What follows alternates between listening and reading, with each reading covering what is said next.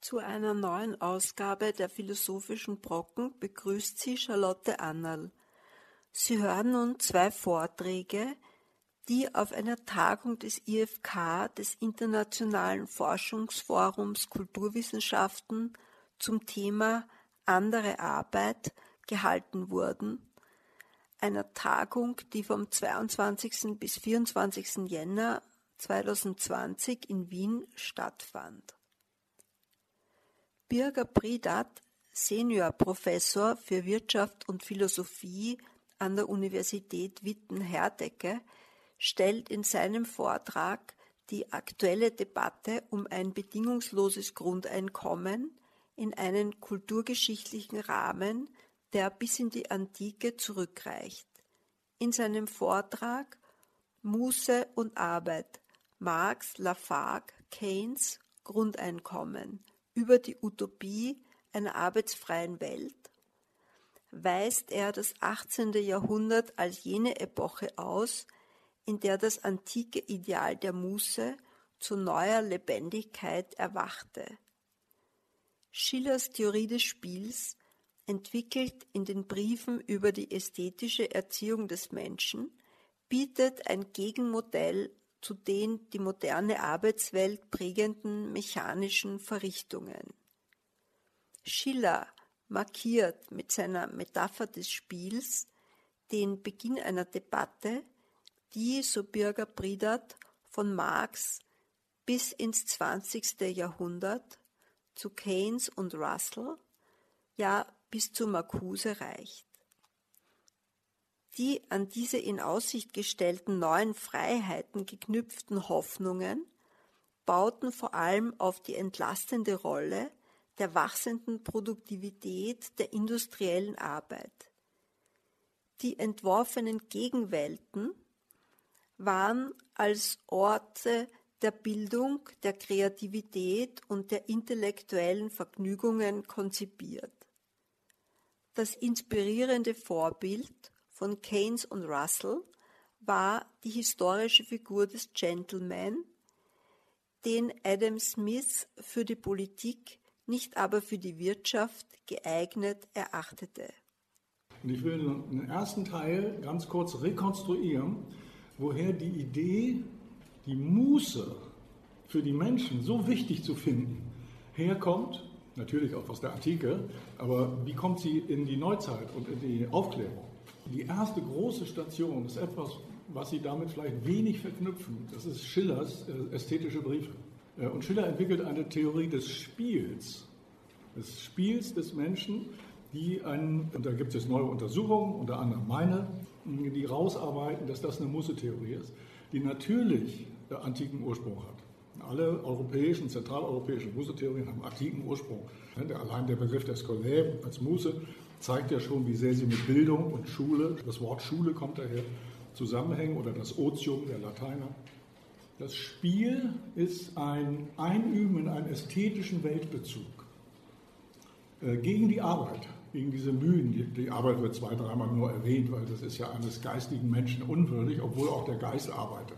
Und er wird an einer ganz bestimmten Stelle nachher äh, für im, im 20. Jahrhundert nochmal an einer Station nämlich bei Herbert Marcuse ganz entscheidend. Also die, die Selbstinterpretation der 68er-Bewegung über Herbert Marcuse läuft über Schillers Spielbegriff. Schillers Konzeption des Spiels der Gedanken, des Denkens und der Muse ist eine Elitetheorie. Und die Voraussetzung ist, dass Sie Latein und Griechisch können, damit Sie auch die ganze Tradition kennen. Die nächste Station zu Ihrer vielleicht für mancher Verwunderung ist Karl Marx. Karl Marx ist ein Muße-Theoretiker.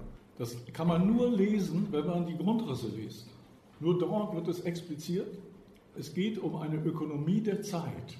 Und seine Idee ist, und jetzt gebe ich Ihnen mal einen anderen Begriff von Kommunismus, der übrigens ein paulinisches Wort, Kommunismus ist ein Gemeindegedanke, nun allerdings in, in die Gesellschaft verbreitert.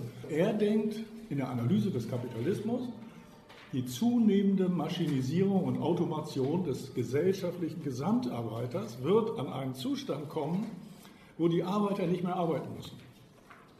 Und jetzt kommt die Zusammenspielung von Schiller und Marx, was bei Schiller natürlich nur für die gebildeten Stände gilt, also für 2% der Bevölkerung oder 3 im 18. Jahrhundert, wird bei Marx zu einer Option für alle Menschen. Das heißt, dass die Arbeiter nicht mehr gezwungen werden zu arbeiten, um zu leben. Dahinter steckt natürlich so etwas wie eine Grundeinkommens, also dass jeder Geld kriegt. Weil die Weltschöpfung durch die Maschinerie wird ja weiter betrieben. Und dass endlich die Arbeiter teilhaben können am geistigen Leben. Und die Idee des Kommunismus ist, dass die freie Zeit, Muße, für die Arbeiter, also für die allgemeine Menschheit, für die Gattung, allgemeine Bildung erlaubt. Dieser Gedanke ist dann bei den sozialdemokratischen Arbeiterbildungsvereinen so runtergekommen, dass man nach der Arbeit Goethe liest. In dem Sinne ist er ein richtiger Humanist. Wie das denn tatsächlich so funktionieren soll, das bleibt ein wenig in der Schwebe. Und jetzt kommen zwei weitere Stationen. Lord Keynes, der berühmte Ökonom, 1929 hält er einen Vortrag vor Oxford-Studenten, in dem er das Gleiche postuliert wie Marx, ohne Marx zu kennen. Er konnte diesen Marx gar nicht kennen, weil die Grundrisse erst 1935 veröffentlicht wurden. Er hat das Gleiche, aber jetzt aus einer altliberalen Haltung heraus analysiert. Also im Grunde ist er das, was die Engländer Gentleman nennen. Ne? Gentleman ist sozusagen ein gebildeter, vernunftmoderierter Mensch. Adam Smith, der scheinbare Begründer der modernen Ökonomie, da gab es aber noch andere, hat auch eine Theorie der Gentleman. Ne? Der verwendet die wie selbstverständlich für die Politik. Nur Gentlemen dürfen die Politik Wer nicht? Kaufleute nicht. Kaufleute haben nur ihre Interessen und können das Interesse der anderen nicht denken. Also Smith muss man nochmal neu lesen. Keynes ist gewissermaßen, wenn Sie so wollen, traditionell Smithianer, also Gentleman-Theoretiker, und hat also die Vorstellung, die Vollendung des Menschseins kann nur im Leben der Kreativität und des Geistigen bestehen. Alles andere ist eigentlich unmenschlich. Und es gibt Passagen, wo er sagt, also es ist doch schrecklich mit dem Kapitalismus, die Leute müssen ja hart arbeiten. Das ist doch nicht gewollt. Das ist doch taktisch nicht gewollt. Ne, wir müssen jetzt den Kapitalismus so beschleunigen, jetzt bin ich sehr kurz, damit wir gewissermaßen durch Lenkung der Wirtschaft die Automatisierung, das Wachstum der Wirtschaft so hochfahren können, dass die Automatisierung sich vollendet und 2030 wird es soweit sein. Das Datum steht da drin. Die Arbeitszeit wird reduziert auf zwei, drei Stunden am Tag. Und der Rest ist Kreativität. Die Leute können Bücher schreiben, malen, Gedichte machen, Theater spielen, Musik machen und so weiter. Also natürlich so eine sehr starke intellektuelle Vorstellung von dem, was ein Muße-Leben geben kann, was wahrscheinlich mit Übergangsschwierigkeiten, wie kriegt man eine Arbeitergesellschaft dahin, dass sie Gedichte schreibt und das sozusagen als Sinn des Lebens begreift, das ist eben das Problem. Und Lord Russell geht in die gleiche Richtung. 1920 hat er schon mal was dazu geschrieben und dann in den 40er Jahren nochmal hat so eine sozialistische Neigung gehabt. Also geht in die gleiche Richtung und auch sozusagen, lasst uns doch endlich die Kreativität der Menschen heben im Allgemeinen. Allerdings ist er sehr vorsichtig. Er sagt, naja, wer kann damit wirklich was anfangen nachher, wenn das realisiert ist? Er schätzt ein Prozent. Also er ist ja realistisch. Also noch weniger als seine Adelspopulation. Aber das ist sozusagen der Stand der Dinge bis in die 40er Jahre. Einen Wendepunkt in dieser Debatte im Sinne einer Neukonzeption der arbeitsfreien Zeit als Freizeit, die sich an Konsumgütern und Events orientiert, stellen die Jahre des Wirtschaftswunders nach dem Zweiten Weltkrieg dar.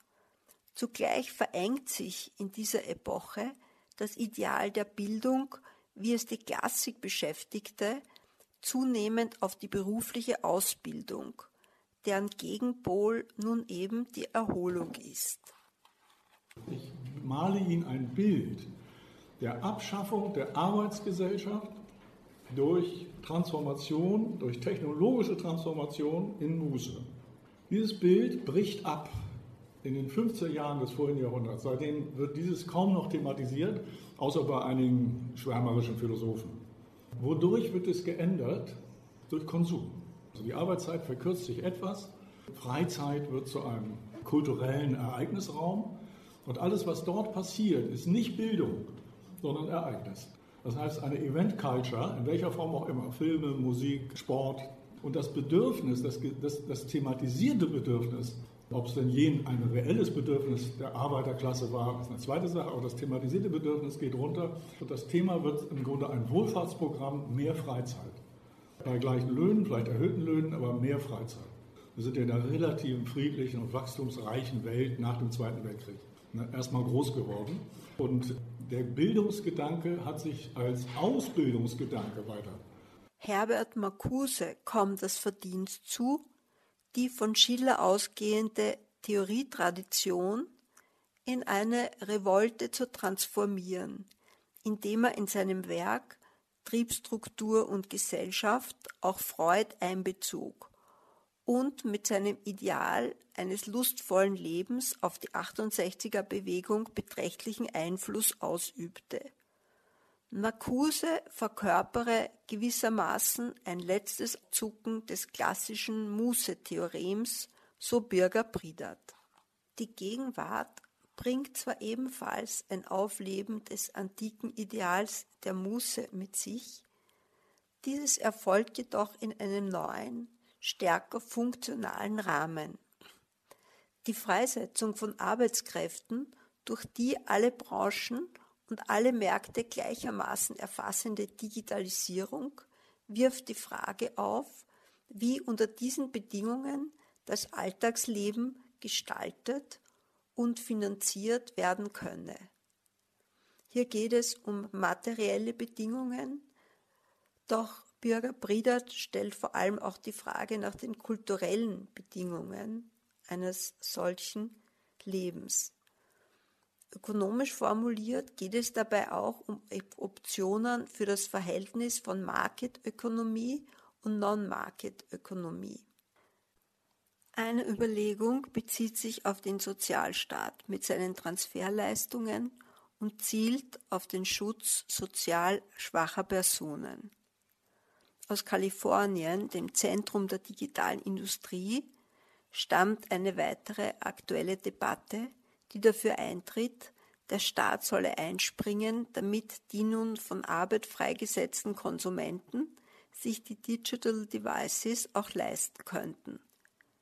Eine dritte Quelle des aktuellen Modells des Grundeinkommens stellt die Vorstellung dar, dass damit die Freiheit neuer Gestaltungen des eigenen Lebens entstehen. Das 19. Jahrhundert hört sozusagen in der Mitte des vorigen Jahrhunderts auf und jetzt beginnen andere Dinge.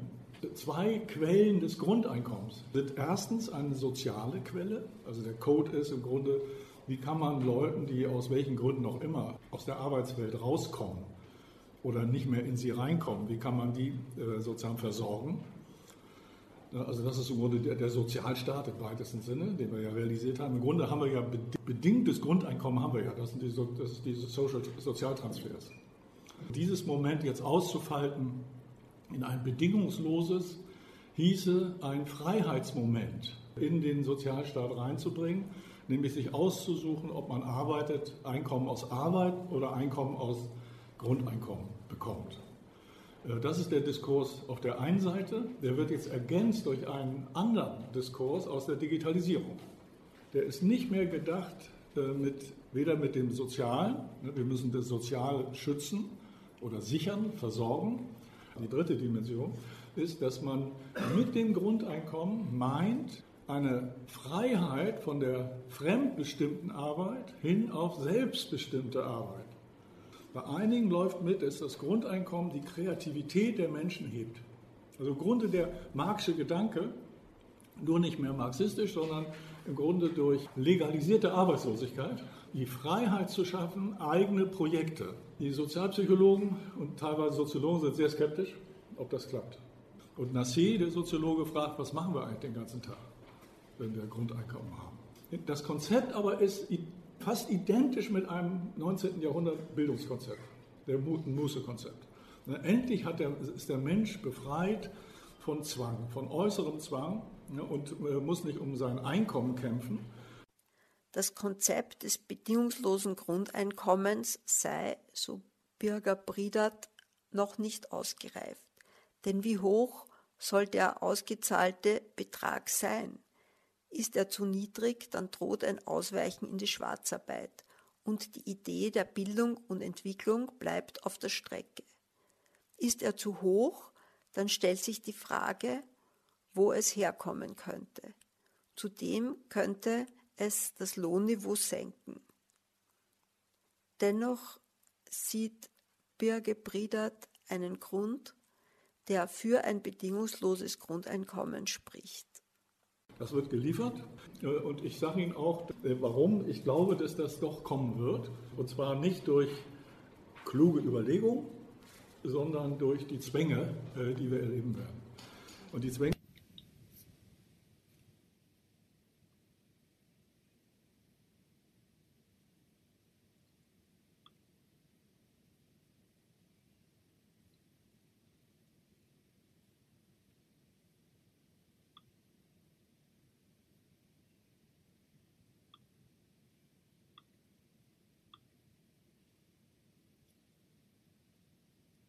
die liegen in der Digitalisierung.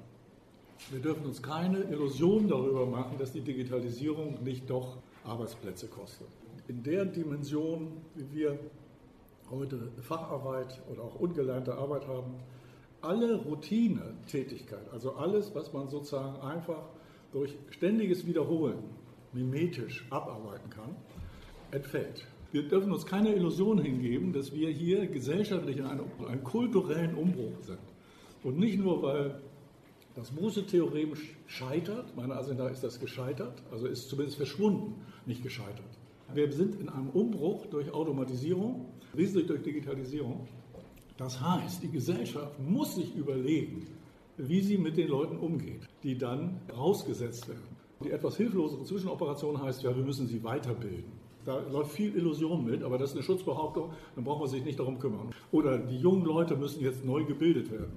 Weder meine Universität, noch die Universität, die ich kenne, noch die Schulen, die ich kenne, tun irgendwas in diese Richtung.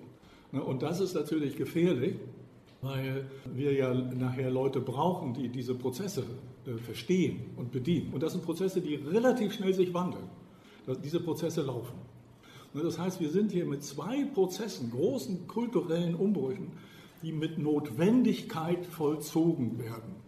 Und wir können nur noch unsere, unsere Adaptivität erhöhen, unsere Anpassungsfähigkeit. Und jetzt das Letzte, bevor ich jetzt in die Diskussion gehe, ist, was, machen wir, was bieten wir eigentlich an den Leuten, deren Arbeitsplätze verloren gehen? Ich finde, nirgends passiert das. Ich bin häufig bei Unternehmen, habe Gespräche, Beratungen oder begleite Studenten, die Beratung machen und, und Coaches im Hintergrund. Die, die, gerade im deutschen Mittelstand sind sie alle vorsichtig und denken immer, Digitalisierung, das ist doch technische Effizienz. Der Prozess wird schnell. Nein, das ist organisatorische Umbrüche, äh, motivationale Umbrüche, Umsetzung des Personals und so weiter, bis hin in die Frage, braucht man für verschiedene Bereiche überhaupt noch Manager, ne, wenn da Entscheidungsprozesse routinisiert werden. Die Arbeiter stehen an diesen Robotern, die arbeiten noch da parallel und diskutieren in der Pause, was passiert eigentlich mit uns. Und keine eine Antwort darauf. Die wissen, dass sie irgendwann auf Hartz IV gehen müssen.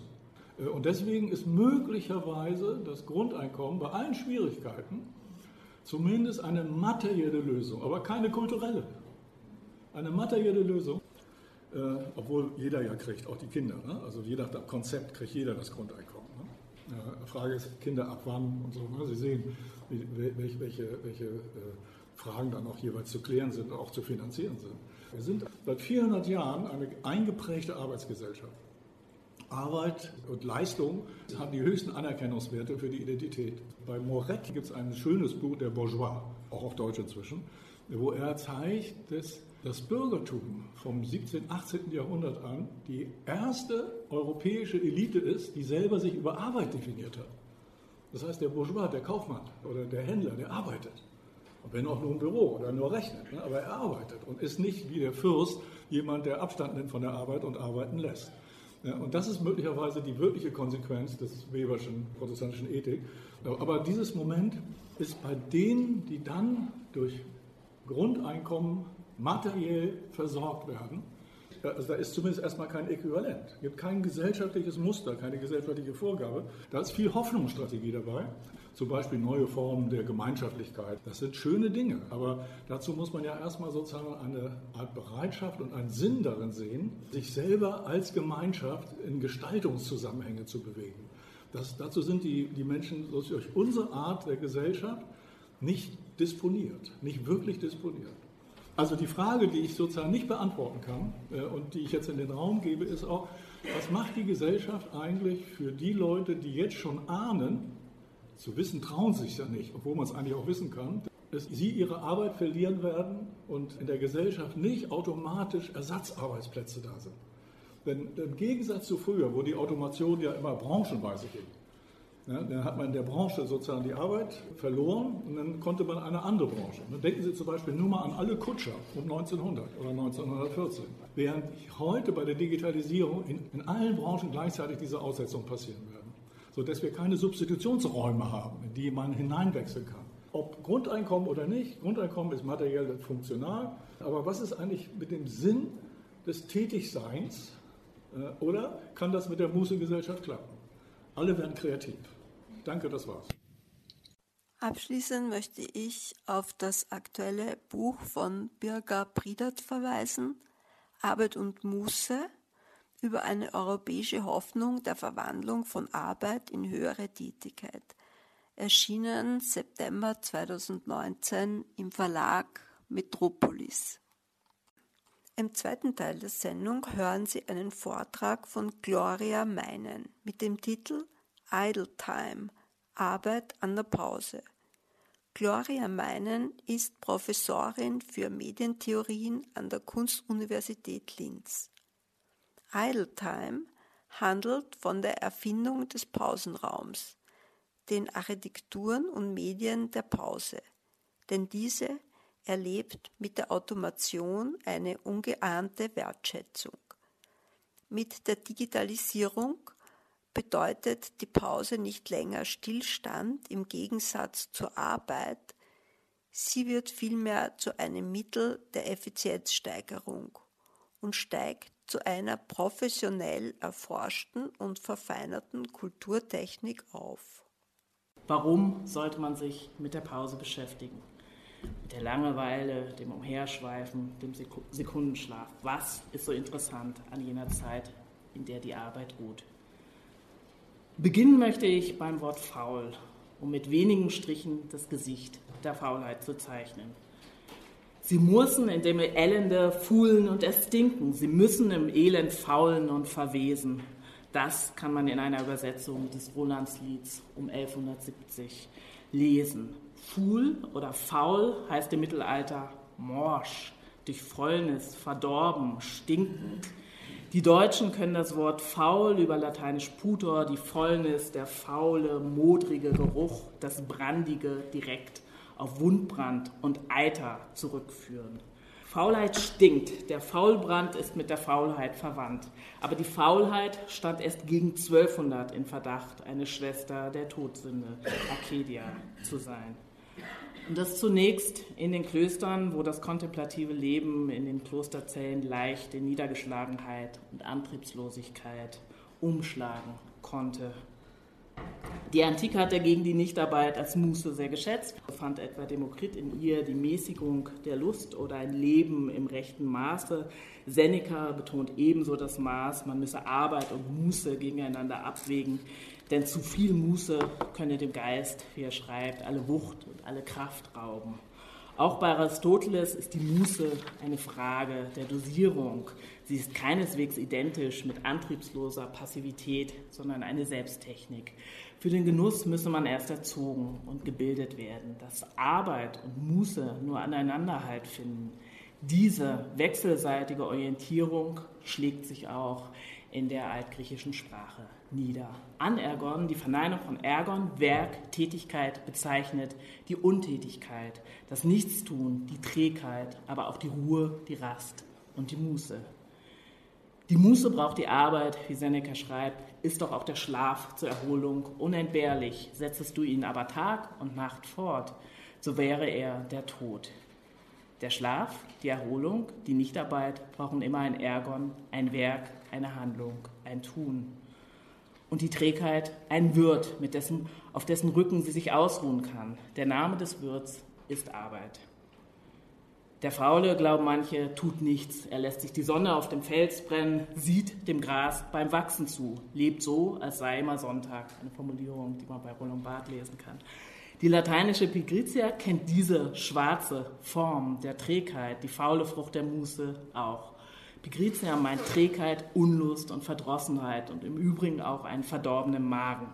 Die Nähe zur Vier-Säfte-Lehre ist hier offensichtlich. Doch das Verb pigrare, säumig sein oder das Adjektiv piger, Ring der Trägheit noch eine weitere Bedeutung ab.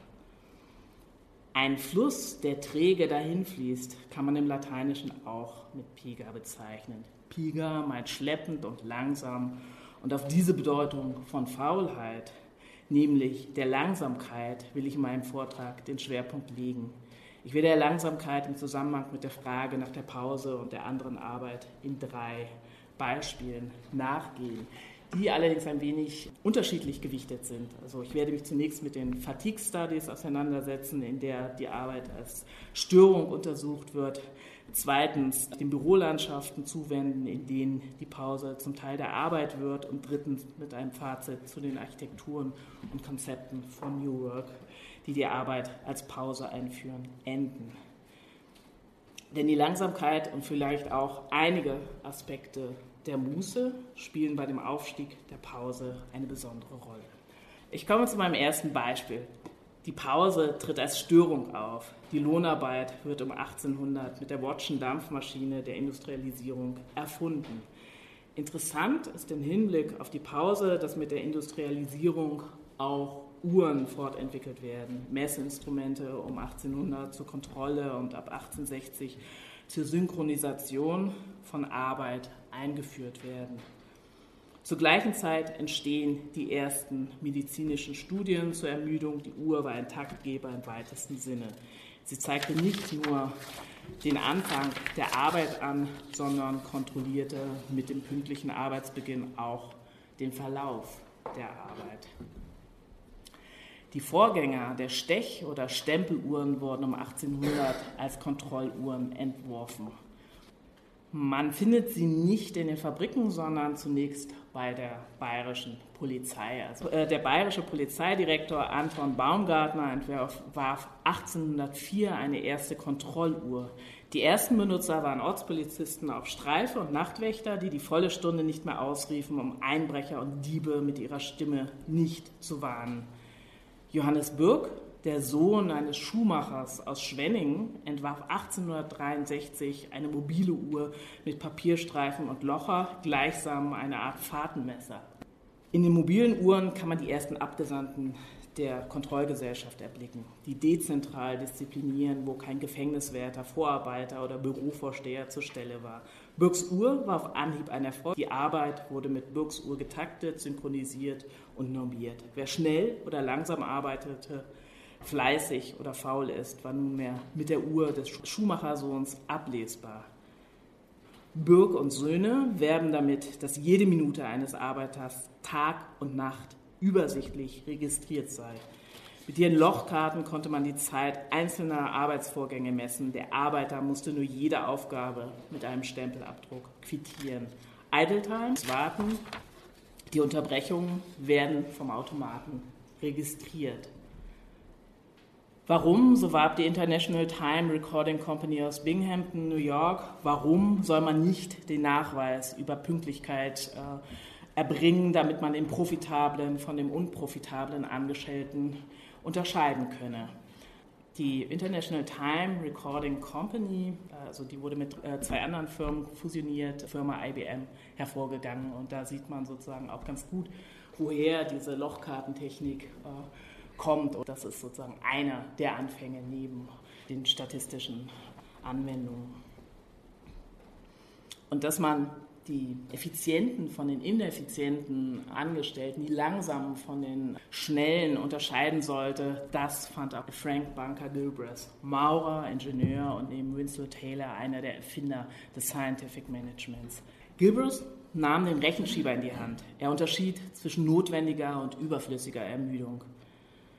So schreibt er, der Verlust, der dadurch nicht erledigte Arbeit oder falsche Arbeitsmethoden entsteht, ist ein großer wirtschaftlicher Schaden. Das bilanziert er 1916. Und weiter, nichts ist nutzloser als fehlgeleitete, ineffiziente Bewegungen. Sie führen völlig unnötig zur Ermüdung. Lebenszeit und Kapital würden so vernichtet. Zwischen weißer und schwarzer Müdigkeit unterschied er mit einer Szene, die wir schon von den Brüdern Lumière kennen. 1865 gedreht vor dem Werkturm der äh, Lumière-Werke. Arbeiter verlassen die Fabrik.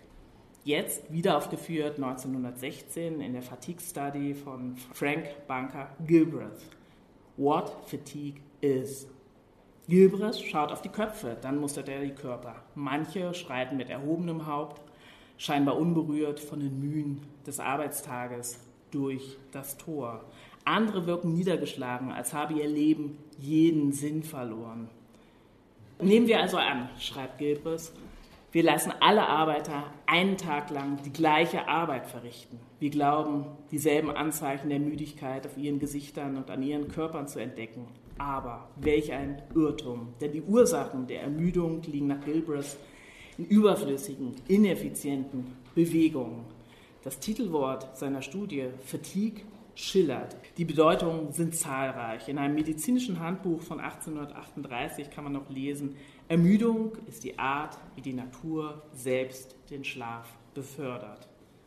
Mit dem Grimmschen Wörterbuch kann man von diesen vorindustriellen, paradiesischen Formen der Müdigkeit noch träumen. Arbeit und Ermüdung sind Geschwister. Dort heißt es kurz Ermüdung, Fatigare, Mittelhochdeutsch ermühen, abmühen. Die Fatigatio wird von der Defatigatio der Erschöpfung getrennt. Das Plagen oder Abmühen muss nicht bis zur Grenze der Kraft erschöpfen. 30 Jahre später misst der Direktor der inneren Medizin, Monsieur Carieux, die muskuläre Ermüdung mit der Elle der Erschöpfung. Die Ermüdung sei, so schreibt er 1878, eine Störung in der Tätigkeit anatomischer Elemente verursacht äh, durch übermäßigen Gebrauch, bis die Wiederherstellung unmöglich ist. Als Gilbreth 1916 seine Abhandlung über die Ermüdung schrieb, war das Artilleriefeuer des Ersten Weltkriegs gerade verstummt. Gilbreth kannte die Fotos und Berichte von der Front. Soldaten verlassen die Schlachtfelder. Blind, taub, zitternd, invalide. Auch Gilbreth hat am Ersten Weltkrieg teilgenommen, wenn auch in Oklahoma in Fort Sill. Schon während des Krieges schrieb er zusammen mit seiner Frau zahlreiche Papiere über ermüdete und erschöpfte Soldaten. Motion Study for Crippled Soldiers. Diesen Vortrag hielt Gilbreth vor der American Society of Mechanical Engineers. Die beiden Gilbreths stellten Fragen und das schon ab 1915. Was sollen wir mit den verkrüppelten Soldaten nach dem Krieg anstellen? Das Problem der verkrüppelten Soldaten. Wie können wir sie wieder in Lohn und Brot setzen? Unzählige kehrten heim, müde und erschöpft. Was tun? Während des Krieges hat äh, Gilbreth Methoden entworfen, wie man das amerikanische Maschinengewehr, die Lewis Gun, mit möglichst wenigen und effizienten Handgriffen zerlegt und zusammenbaut. Nach dem Krieg überlegte er, wie man physisch und mental zerlegte Menschen wieder an die Werkbank holte. Man sollte sie nicht mit Zuschüssen entschädigen, sondern ihnen Arbeit geben. Das war zumindest die Meinung des Ehepaars Gilbreth. Nichts ist nutzloser als fehlgeleitete, ineffiziente Bewegungen. Gilbreths zentrale Motivation für die Motion- und Fatigue-Study bekommt hier einen neuen Sinn. Millionen kriegsversehrte Soldaten müssten nicht nur lernen, mit den neuen Prothesen umzugehen, schreibt Gilbreth in Motion Study, haben sie erst einmal ihre Arbeiterhand akzeptiert, eine Prothese, die statt Finger, Zangengriff, Schraubzeug, Hammer trägt, können sie effizienter und schneller arbeiten als Menschen jemals zuvor. Die Krüppel, das sind wir, die Zehnfingermenschen. Die Methode ist bekannt. Gilbreth zerlegte die Bewegungen wie ein amerikanisches Maschinengewehr in 17 sogenannte Terblings. Das ist ganz interessant, weil das ist äh, das Wort Gilbreth rückwärts gelesen. Und diese Terblings hat er dann mit Hilfe einer Kamera, einer Uhr und einigen Lichtspuren vor einem gerasterten Hintergrund aufgezeichnet. Gilbreths Apparatur trennt mit einem gnadenlosen Blick wie Burks Uhr die langsamen von den ineffizienten Bewegungen. Die optimierten Bewegungen wurden mit den Kriegsversehrten einstudiert. In der ersten Ausgabe der Fatigue Studies von 1916, und das fand ich ganz interessant, kam der Krieg nicht vor. In der zweiten Ausgabe von 1919 dagegen schon. Der Krieg änderte alles, schreibt er in dieser zweiten Auflage. Zunehmend erkannte man, dass die Alliierten für einen Sieg die industrielle Produktion erheblich steigern mussten, einen maximalen Nutzen aus Mensch und Material ziehen müssten. Gilbert sah den Krieg vor allem als Ökonom und Ingenieur. Der große Krieg, Great War, wie die Amerikaner sagten, war vor allem eine Pause, eine große Unterbrechung. Der immense Verlust von Menschen und Material musste kompensiert werden. Das war auch sozusagen eine Formulierung aus dem Text von Gilbert. Der Krieg diktierte die restlose Verwertung, die Ermüdung musste minimiert werden. Nur kurz will ich an dieser Stelle auf die Gleichsetzung von Mensch und Material eingehen, weil sie Aufschluss gibt auch über dieses Konzept der Ermüdung. Der Maurer und Ingenieur Gilbreth entnahm den Begriff der Ermüdung nicht aus der medizinischen Literatur, sondern aus dem Maschinenbau. Carieux, Arzt aus Montpellier, definierte die Ermüdung über die irreduzible Erschöpfung. Diese Erschöpfung ließ am 19. Oktober 1800 1975, nur drei Jahre vor Carriers Studie, auf der Strecke zwischen Linz und Salzburg einen Zug entgleisen. Die Ursache war ein Radbruch, den man später auf eine Materialermüdung zurückführte. Carriers Grenze zur irreversiblen Erschöpfung wird bereits seit Ende der 50er Jahre des 19. Jahrhunderts im Schiffs- und Eisenbahnbau als Elastizitätsgrenze thematisiert. Sie bezeichnet nämlich genau den Moment, in dem der Gaskessel explodiert, Achsen brechen, die Kanonenkugel die Schiffspanzerung durchschlägt, die Brücke bürst, ein Dach zusammenbricht. Der Ingenieur, der die Materialermüdung als Ursache des Eisenbahnunfalls im Bahnhof Timmelkams aufdeckte, hatte schon Ende der 50er Jahre in einem Eisenbahndepot nahe Frankfurt-Oder vier verschiedene Versuchsmaschinen gebaut. Erstens ein Apparat zum Zerreißen, durch wiederholte Belastung. Zweitens ein Apparat für wiederholte einseitige Biegung prismatischer Stäbe. Drittens Apparat zu Versuchen mit belasteten Stäben, welche kontinuierlich gedreht werden. Und viertens ein Apparat zum Verwinden durch wiederholte Belastung. Verschiedene Eisenbahnprofile, Metallbänder und Metallplatten wurden in die Maschinen eingespannt, mit Gewichten und Hammerschlägen traktiert, gedreht und verbogen. Wöhler wollte die Materialfestigkeit und Ermüdung im Verhältnis zueinander betrachten. August Wöhler war Obermaschinenmeister und Direktor der Königlichen Niederschlesisch-Märkischen Eisenbahn, also ein Eisenbahningenieur, und publizierte diese Ergebnisse ähm, unter dem Titel Über die Festigkeitsversuche mit Eisen und Stahl Anfang der 60er Jahre des 19. Jahrhunderts.